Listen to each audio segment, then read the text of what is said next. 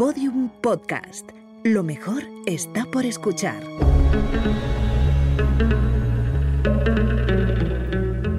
Dentro de la pirámide, con Nacho Ares, en Podium Podcast.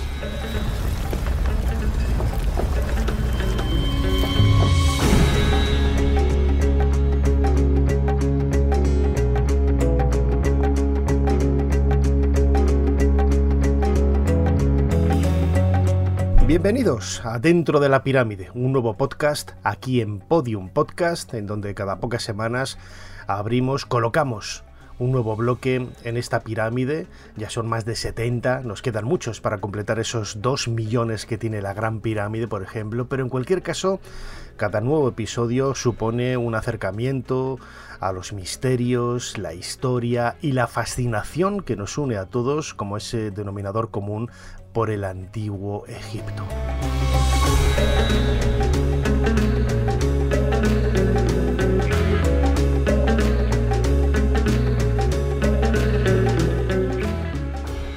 Recordad que podéis escuchar todos los episodios emitidos hasta ahora de dentro de la pirámide, bien en la plataforma, en la aplicación de Podium Podcast, la mejor referencia para poder hacerlo, pero también hay innumerables eh, plataformas de, podcast como Google Podcast, eh, Spotify, Amazon, Evox, etcétera, etcétera, etcétera, en donde vais a encontrar también todos los programas. También recordad, contamos con un canal de YouTube dentro de la pirámide, un canal homónimo en donde semana a semana completamos con vídeos, con imágenes, muchos de los temas que tratamos aquí en estos podcasts, ¿no? Todos los domingos por la tarde a las 8 de la tarde, hora de Madrid, tenemos un, un vídeo en directo, con chat en directo, en donde hablamos de esos misterios que tanto nos apasionan del antiguo Egipto.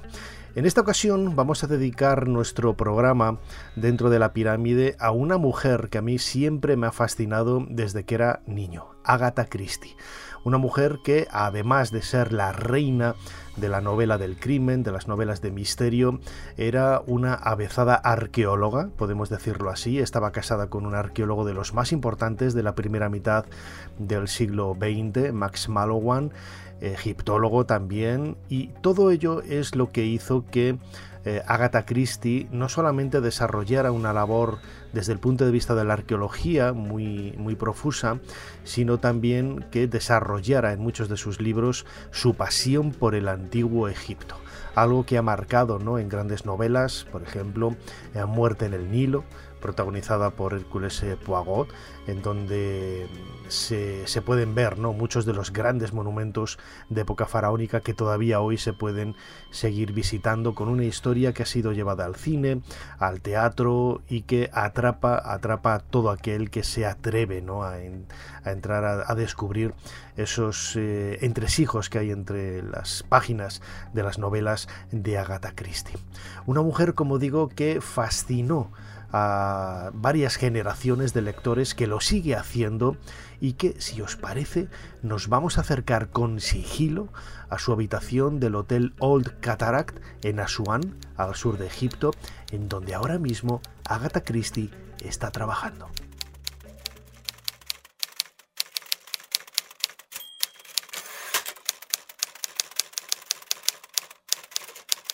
Cualquier viajero que en la actualidad se acerca a conocer los secretos de Egipto lo hace de una forma prácticamente normalizada y estandarizada, ¿no? Eh, ya sea de mayor precio o de menor precio, todos los viajes, todos los paquetes turísticos suelen incluir el crucero.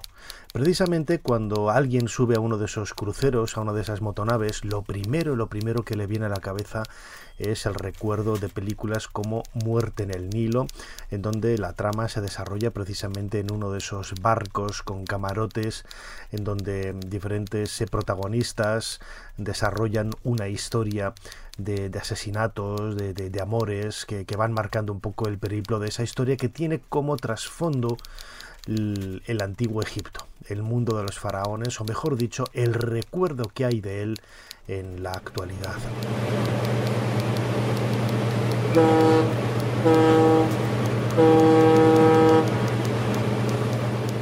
Agatha Christie estuvo fascinada por el Egipto antiguo desde, desde pequeña, desde muy joven cuando eh, con poco menos de, 20 años eh, llegó a Egipto por primera vez, luego lo visitaría en numerosas ocasiones y de ahí el recuerdo ¿no? que ha quedado de ella en esta suite, en esta habitación del Old Cataract, en donde la habitación ya ha sido reformada y no tiene el aspecto que tenía originalmente, pero la silla, la mesa que utilizaba Agatha Christie para escribir eh, sus cartas, sus novelas, todavía se puede ver en la recepción del hotel. Y es, uno de esas, es una de esas metas que muchos eh, seguidores y entusiastas de la obra de Agatha Christie tienen a bien disfrutar ¿no? cuando se acercan a Asuán, esta ciudad tan maravillosa, llena de monumentos como la isla de Philae, la cantera o ese punto de contacto con el templo de Abu Simbel. Y van hasta este Old Cataract para acercarse a ese legado tangible de Agatha Christie.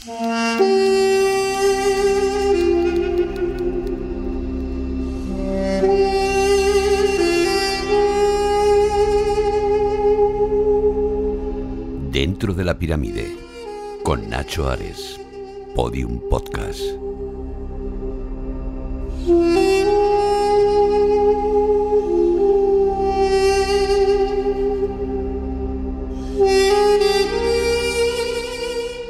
¿Cómo llega Agatha Christie al mundo de la arqueología, al mundo del antiguo Egipto?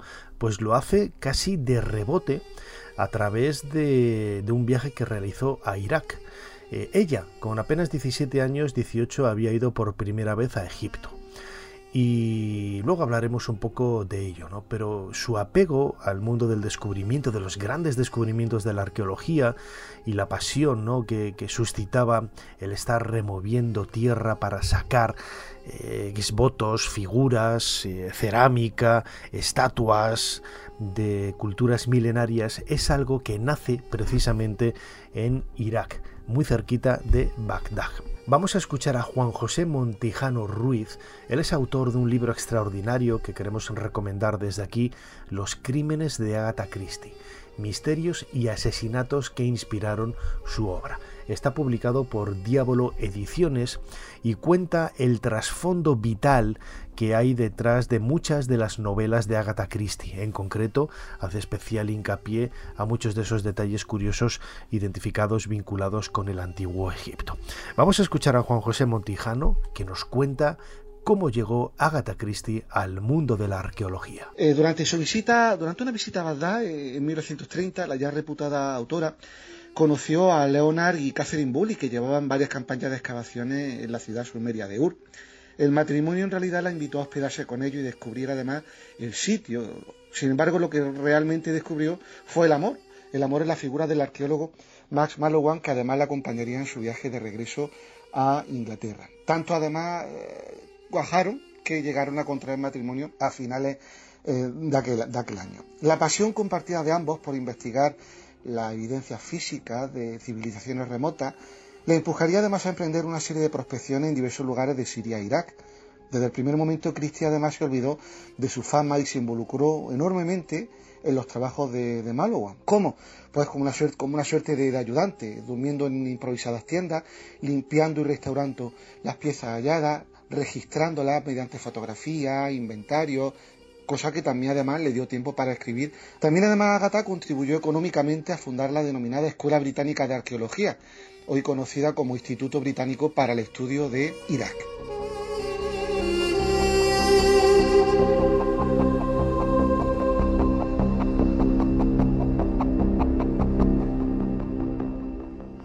Max Mallowan fue uno de esos arqueólogos, no voy a decir de, de, segunda fila, al contrario, fue un extraordinario arqueólogo.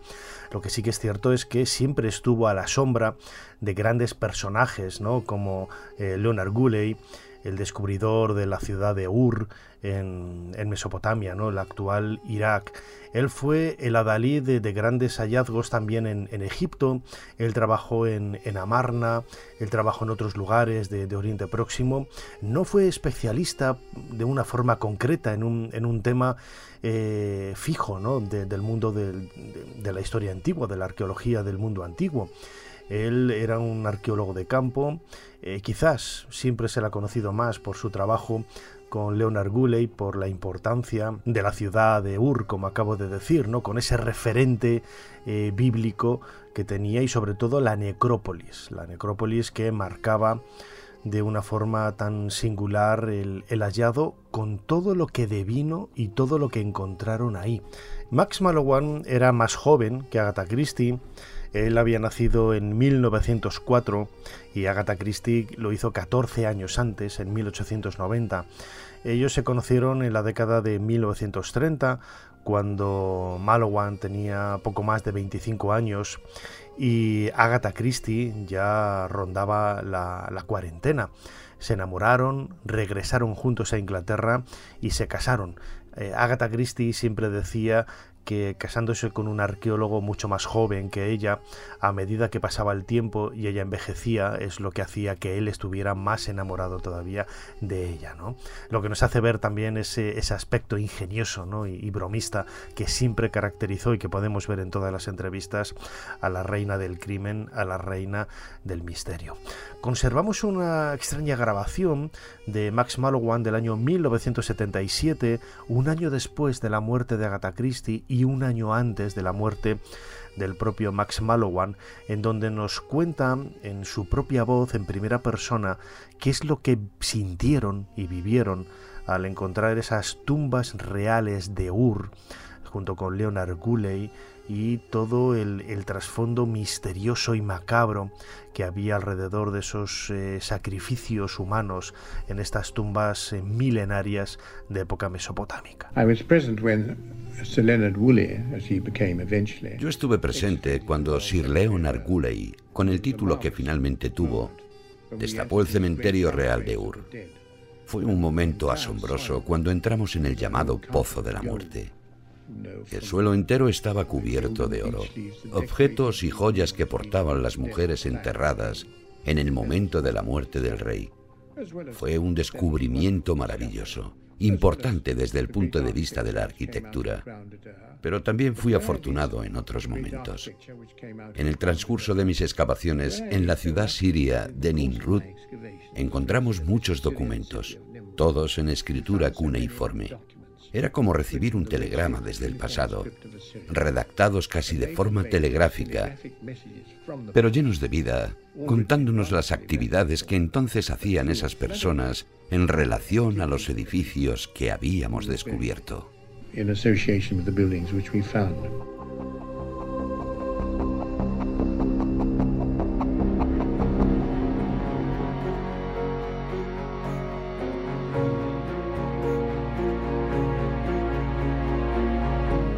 Dentro de la pirámide, con Nacho Ares, en Podium Podcast.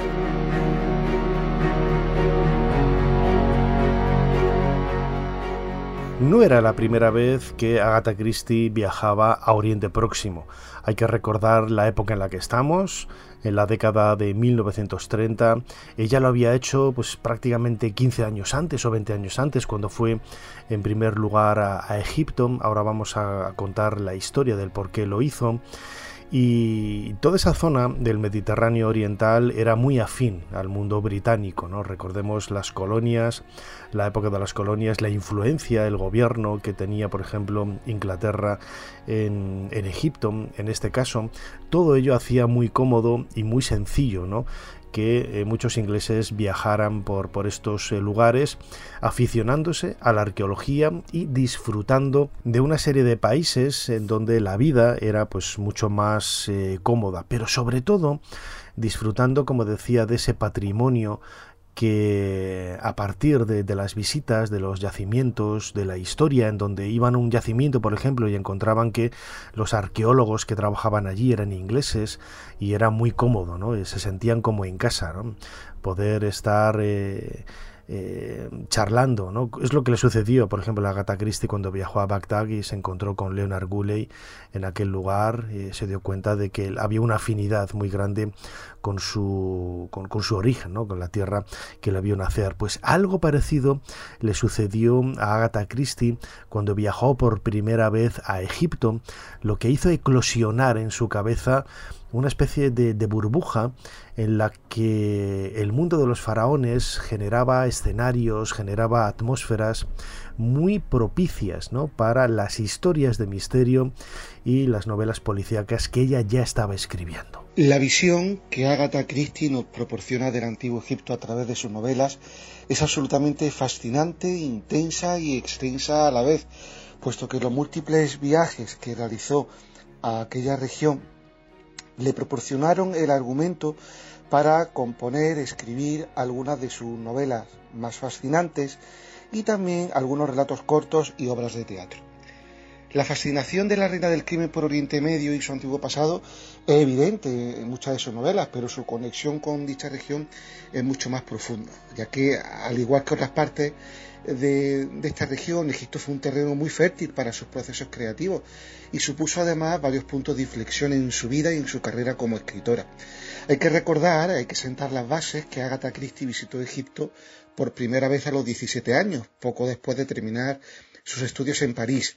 A su madre, al parecer, le habían aconsejado que pasara el invierno en unos climas más cálidos tras una grave enfermedad, con lo cual se desplazaron hasta la ciudad del Cairo, donde también eh, acontecería la presentación de la propia Ágata en sociedad es que la elección de Egipto para su debut no fue precisamente nada inusual. En aquella época hay que tener en cuenta que Egipto estaba en gran medida bajo la administración británica y la agencia de viajes de Thomas Cook organizaba con cierta regularidad viajes a, dicha región. También además la, incertidumbre financiera en que se apostaba la, familia de Christie desde la muerte de su padre, pues aconsejaba que hicieran una, la presentación en sociedad de, de la adolescente Agatha en un sitio más barato que en, Londres, una ciudad que era inasequible quizás debido al estado climatístico de sus propias de sus propias arcas. El coste además de la vida del Cairo por aquel entonces era mucho más, manejable y el coste de los viajes además se recuperaba fácilmente habiendo alquilado la casa familiar de los Christie en Torquay como centro de vacaciones de invierno, puesto que fue durante esa fecha precisamente cuando se trasladaron hasta, hasta el Cairo le causó, sin embargo, una gran impresión.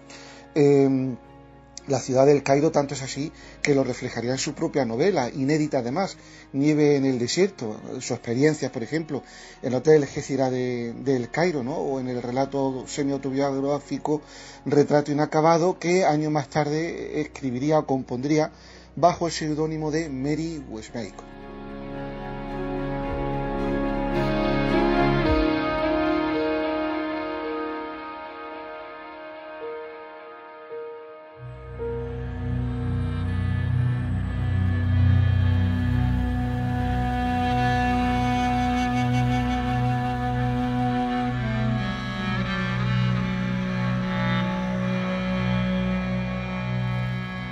En la obra de Agatha Christie, quizás es Hércules Poirot, el detective belga, uno de los personajes, junto con Miss Marple, quizás más carismáticos y con más presencia en la literatura de la reina de las novelas de misterio, eh, digo que es Poirot el que más veces ¿no? ha, acaparado el mundo de la arqueología y sobre todo del antiguo Egipto. Las historias de Poirot, identificadas con, con el mundo de los faraones, son, son varias, ¿no? O con la arqueología.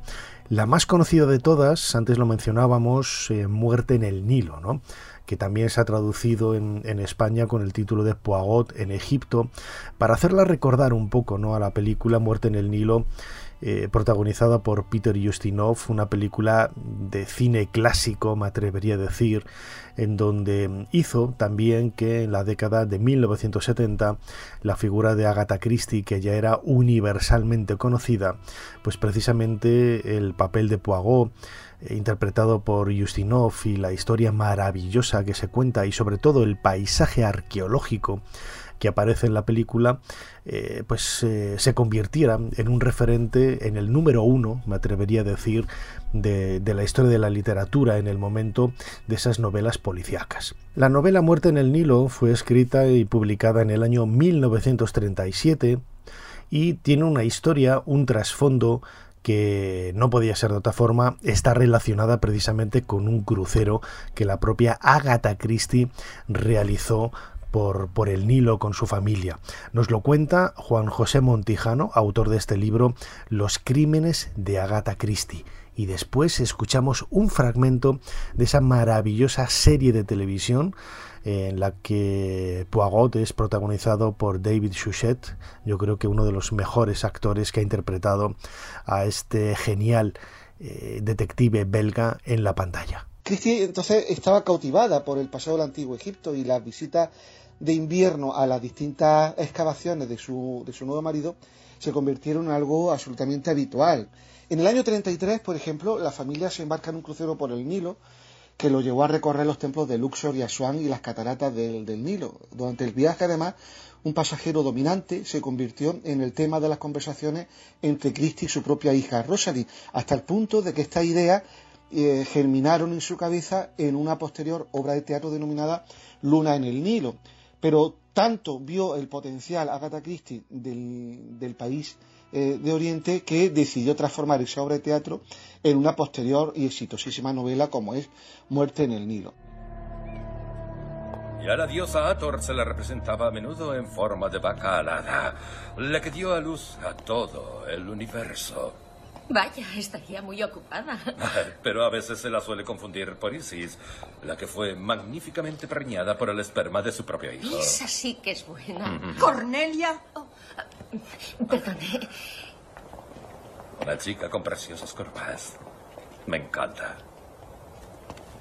Ah, ¿Cuándo veremos más pirámides? Suponía que Egipto estaba lleno de ellas. Largaos. Ya está bien. Vamos, fuera de aquí. Qué forma tan maravillosa de ser recordado.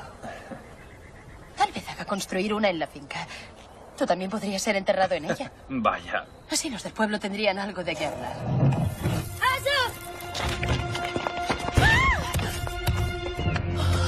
¡Dios mío! Madame, monsieur. ¿Estáis bien? Bueno, es fascinante. La diosa Ator era una mujer muy bella con cabeza de vaca. Creo que es mucho mejor que ser una vaca con una bella cabeza de mujer. Este lugar está lleno de historias así.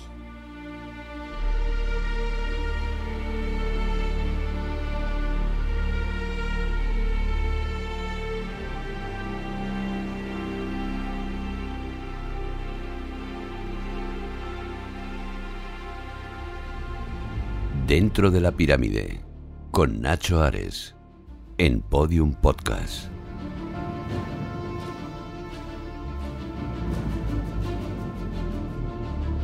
El mundo anglosajón siempre ha estado muy relacionado con supersticiones y por supuesto con maldiciones.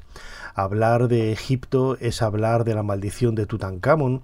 Es cierto que este concepto tenía prácticamente siglos ¿no? antes de, la llegada de los ingleses. Los propios egipcios hablan en muchas ocasiones en esos textos de, malditismo, de, referencias a, a, acusaciones, o mejor dicho, a proyecciones maléficas contra aquellos que actúen de forma impía en el interior de una tumba. Estos textos los encontramos en la, propia literatura mágica de los antiguos egipcios, incluso en la máscara de Tutankamón, con cuyo descubrimiento de, su tumba en el año 1922 pues explota ¿no? de una forma incontrolada la historia de la maldición recordemos lo que contábamos en otros eh, podcasts de dentro de la pirámide aquí en Podium Podcast la parte trasera de la máscara del faraón niño eh, con un fragmento del pasaje 151 del libro de los muertos, en donde se dan una serie de pautas para proteger mágicamente la cámara funeraria. Esto se entendió en su momento con una suerte de, elementos protectores, ¿no? también contra las maldiciones, y que aquellos arqueólogos que habían entrado no tan solo de forma impía en el monumento, sino por el simple hecho de entrar, por el simple hecho de perturbar el sueño eterno del faraón, del faraón niño, pues con esto ya estaban eh, bajo el peligro, bajo el terrible peligro de la maldición de los eh, faraones. Todo ello es lo que marcó un poco la forma de pensamiento de, Agatha Christie y de muchos coetáneos, y ella, como extraordinaria escritora, supo aprovechar como nadie este guiño del destino para poder aprovecharlo en sus eh, novelas. Cuando en el año 1923, ahora lo vamos a escuchar, Lord Carnarvon eh, fallece, eh, la historia de la maldición estalla. Estalla también porque muchos periódicos en aquella época que no tenían acceso a la información directa del descubrimiento por esa exclusividad de The Times, utilizan o pretenden ¿no? rellenar eh, páginas hablando de, de, Tutankamón, del descubrimiento, la, el, hallazgo más importante, la noticia más importante, me atrevería a decir, en aquellos años de la década de, de 1920, los felices años 20, pues eh, prefieren llenar, como digo, esas páginas de los periódicos por medio de, historias eh, un tanto gore en ocasiones, eh, hablando de supersticiones, de, supuestos rituales espíritas que se realizaban, por ejemplo, me viene ahora a la cabeza, en Checoslovaquia, ¿no? Aparece en un, en un boletín de información de una sociedad eh, parapsicológica que en el entorno de un artista muy conocido de la ciudad de Praga se hizo una sesión de espiritismo, se invocó al faraón Tutankamón y todo lo que sucedió en aquella habitación en aquel entonces descrito por los presentes pues no es más que quizás eh, uno de esos flecos, ¿no? Un nuevo fleco de la historia de la maldición, con movimiento de objetos, eh, caída de cuadros, etcétera, etcétera, etcétera. Tutankamón fascinaba desde el punto de vista arqueológico a muchas eh, personas, pero también fascinaba desde el punto de vista del temor que provocaba la maldición a muchos de los seguidores. Insisto, en una Europa, en una Inglaterra, en donde este tipo de, de maldiciones, este tipo de supersticiones tenían un calado muy profundo, sobre todo cuando eran ellos mismos ¿no? los que protagonizaban estas historias y las daban en muchos casos como, como verdaderas. ¿no? Eh, Juan José Montijano Ruiz, autor del libro Los crímenes de Agatha Christie, nos cuenta cuál es el trasfondo y cómo influyó la, maldición y el descubrimiento de la tumba de Tutankamón en los trabajos de Agatha Christie. En 1922, poco después del comienzo de la carrera de, de Christie como escritora, se descubrió la tumba de Tutankamón en el Valle de los Reyes. El acontecimiento dio lugar, desde luego, a una nueva ola de egiptomanía que se vio avivada, acrecentada por la llegada de los medios de comunicación. En particular, el diario londinense The Times pagó la cantidad de 5.000 libras, nada más y nada menos, por el acceso exclusivo a las noticias sobre la excavación, proporcionando además a todos sus lectores actualizaciones diarias a medida que los objetos eran, retirados, sacados paulatinamente de la tumba. Hasta entonces, lo cierto es que nunca antes la arqueología había cautivado al público hasta ese punto. El acceso exclusivo del Times, además, eh, supuso que muchos otros reporteros occidentales que acudieron a Egipto tuvieran que recurrir a la especulación, a la invención, la derivación, por ejemplo, de holmesiana de eso que fue la llamada maldición del faraón, que se popularizó también a raíz de la muerte del quinto conde de Carnarvon, varios meses después del descubrimiento de la tumba, eh, combinó, acrecentó eh, eh, todo el, el, aluvión de sotismo que giraba en torno al descubrimiento de la tumba del, faraón niño. La muerte del conde, además, fue causada por una infección, probablemente derivada de, de, una picadura de mosquito. Esta idea de que las momias y los espíritus egipcios podían traer la desgracia es muy antigua y ya forma parte de la cultura popular desde la famosa expedición de, Napoleón, a Egipto. El propio Arthur Conan Doyle había escrito varios relatos cortos, además, que utilizaban la mística asociada, asociada perdón, a los artefactos egipcios como un mero subterfugio argumental para resolver un crimen, un asesinato. En esta línea similar, es cierto que Agatha Christie incluyó por primera vez eh, un relato titulado La aventura de la tumba egipcia en, una recopilación titulada Poirot investiga en 1924. El retrato que Christie hacía de Egipto eh, en, esta, en, esta, en este relato corto seguía siendo un poco superficial, utilizando la maldición de un faraón simplemente como un elemento de apoyo a, a su profundo conocimiento de, de droga, de la droga y veneno. Sin embargo, en el capítulo posterior de la carrera de Christie estaría influenciado profundamente por su nuevo interés por el pasado gracias al matrimonio que eh, llevaría a cabo con su segundo marido, el arqueólogo Max Manowan. Pero llegado a este punto también, no solamente Agatha Christie escribió un relato sobre, eh, sobre la maldición de Tutankamón, esta misma maldición le procuró además algunas otras obras ambientadas en el antiguo, en el antiguo Egipto precisamente en una de las múltiples excavaciones arqueológicas que Max Mallowan llevó a cabo en Egipto, pues eh, le llevó a conocer al nada más y nada menos que a Howard Carter, el descubridor de la tumba de, Tutankamón. Tanto es así que los tres eh, grabaron una, una, profunda y solvente amistad. Los tres solían jugar, por ejemplo, al bridge en el Hotel Winter Palace, Palace de Luxor. Malowan, por ejemplo, describía a Carter como un personaje algo divertido, sardónico.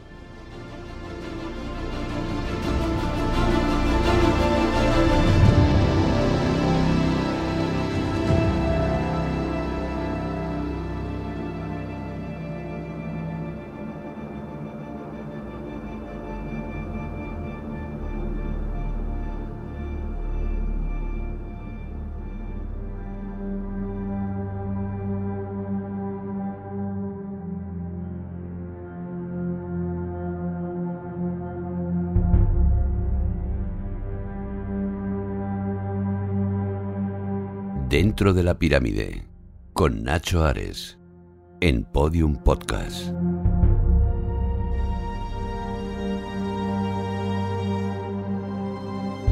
La descripción que hace Max Mallowan de Howard Carter confirma un poco lo que yo siempre he defendido. ¿no? Siempre se ha criticado al descubridor de la tumba de Tutankamón como una persona huraña, una persona poco sociable. Sin embargo, le ves en los vídeos de, la época, en las imágenes de cine que se grabaron en la época por parte de Harry Barton, uno de los componentes del equipo, y siempre se le ve bromeando, ¿no? Siempre se le ve sonriendo, saludando a la cámara, haciendo gestos con las piernas de, broma, ¿no? Y esta, esta simpatía y este divertimento, ¿no? Y este humor sarcástico que describe Max Mallowan, pues encaja un poco con esa idea que podíamos tener en realidad de, Howard Carter.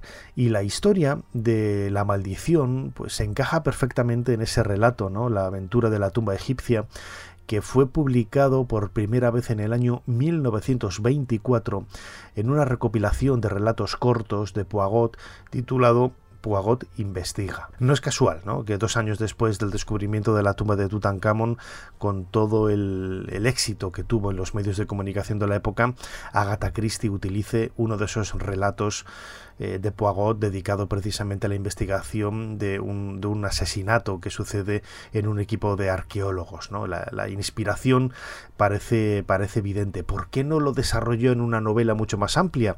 En una novela pues eh, clásica ¿no? de las que ella hacía, pues no lo sabemos, porque también le hubiera proporcionado seguramente una fama muy grande, ¿no? a partir de la importancia del eco que tenía el hallazgo de Tutankamón en todos los medios de comunicación de la época. Vamos a escuchar de esa serie de televisión protagonizada por David Suchet, eh, La aventura de la tumba egipcia, ese episodio de televisión del año 1993. Usted debe de ser Monsieur Poirot. Ah, lo que queda de él, sí. Yo soy Leonard Foswell, del Museo Británico. Ah, Monsieur Foswell. Recibimos el telegrama de Lady Willard. Lo siento, no es muy buen momento. Permítame que le acompañe a su tienda. ¿No les importará compartirla? No, eh, claro que no. Me llamo Arthur Hastings. Mucho gusto. Sí, Lady Willard nos avisó de que venían. Hassan les asignará a uno de los felajín para que les atienda, les traiga agua caliente y esas cosas. Ah, estaremos muy bien. Dígame, doctor Foswell. Gracias. ¿Por qué dice que no es un buen momento? Es el doctor Schneider. Ha contraído una enfermedad, ¿no es cierto? Está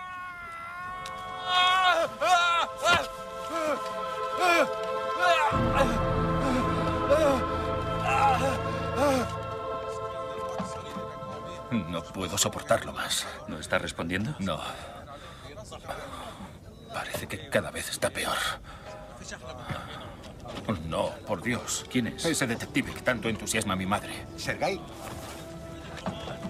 Ha, ha muerto.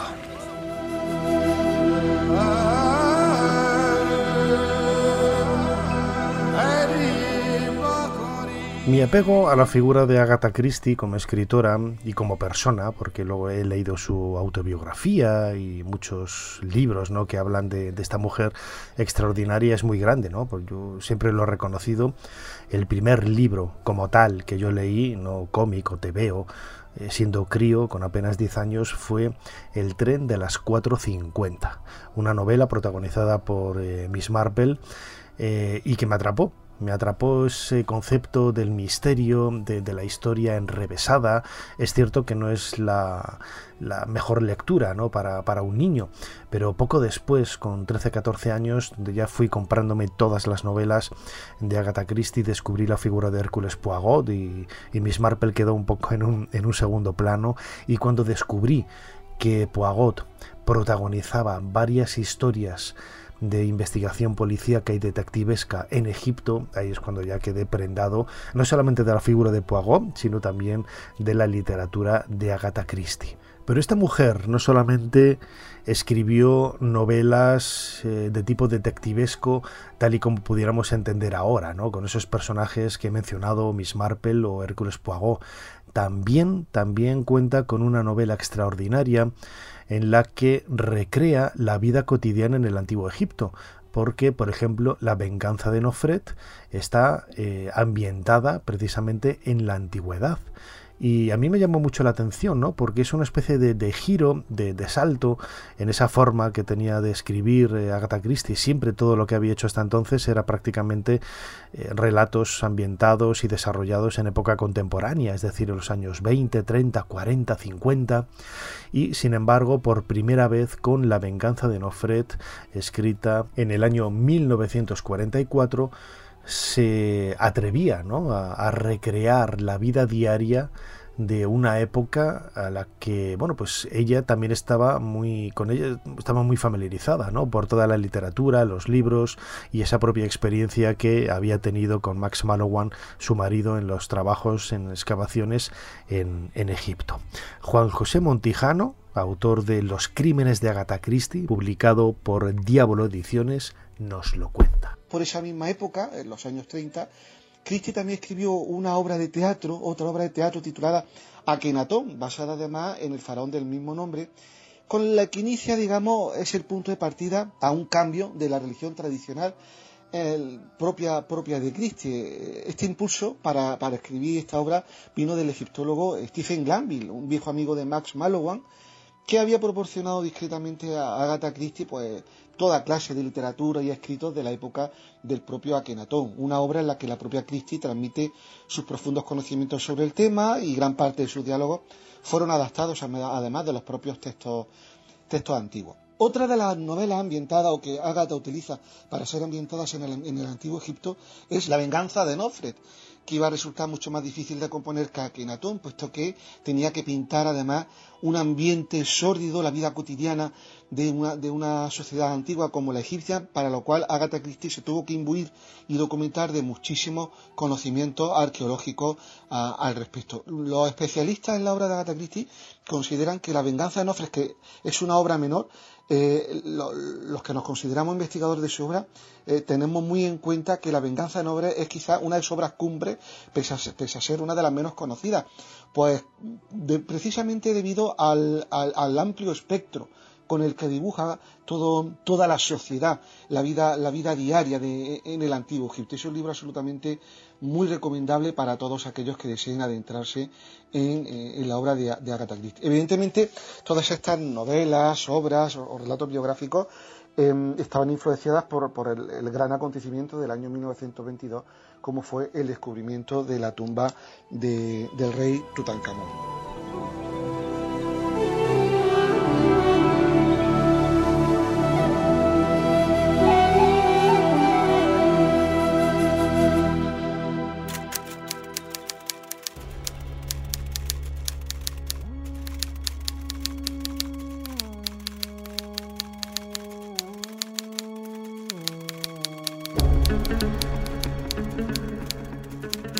Alejamos despacio, silenciosamente, sin molestar a Gata Christie, a quien dejamos en su escritorio de esa habitación del Hotel Old Cataract de Asuán, el lugar en donde dicen que escribió algunos de los relatos más vivos ambientados en el antiguo Egipto de, de, su literatura. Una mujer fascinante a la que yo creo que era obligatorio dedicar dedicar este podcast para recrear no solamente parte de, esas obras, sino también el Egipto fascinante que ella nos legó.